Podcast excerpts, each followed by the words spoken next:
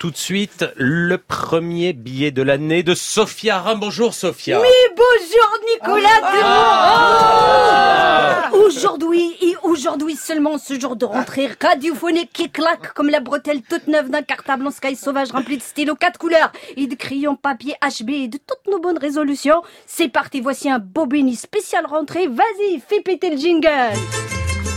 Bobini, Bobini. Bobini, Bobini. Monde il a frais, pimpant, Nicolas, la mine réjouie de celui qui a renoué avec les cinq fruits et légumes par jour.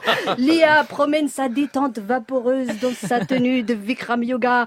Aski et Asko sont venus en bateau, tandis que Sonia affiche le sourire béat d'un gérant de coffee shop sous le regard pénétrant d'un Augustin plus trapenard que jamais.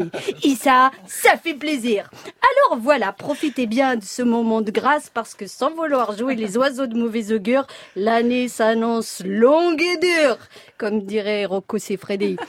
Et oui les amis, parce qu'on va en bouffer de la municipale à Vesoul, Tourcoing et des embouteillages de candidats à la mairie de Paris, du retour des morts vivants, les tucs de Halle, Ludovine, les frigides de la manif en rose et bleu, truffés de slogans abscons et bétéfiants du pas de PMA sans papa, pas d'éprouvé de sans quéquette, touche pas à ma fibre, j'en passe et des bien pires.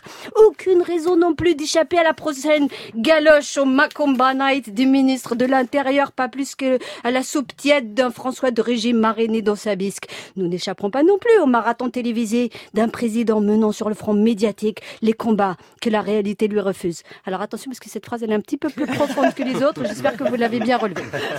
Impossible d'échapper aux commentaires absurdes décrivant les piprades euh, par le menu de ce G7 qui ressemble de moins en moins à un sursaut et de plus en plus à une thalasso.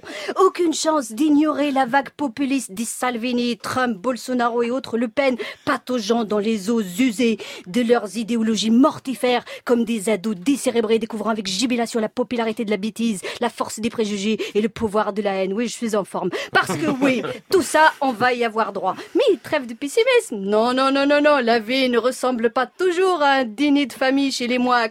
Qui sait Peut-être que la vie peut nous réserver des bonnes surprises. Je sais pas, peut-être le départ d'un Donald Trump euh, de la Maison Blanche dans 512 jours exactement. Et ça, ce serait un petit peu la fête des slips. Ou pourquoi pas une conférence mondiale sur la question des réfugiés durant laquelle tous les pays s'accorderaient à trouver des solutions humaines et valables. Ce qui n'est pas forcément plus irréaliste que la fin des raisins secs dans le taboulé.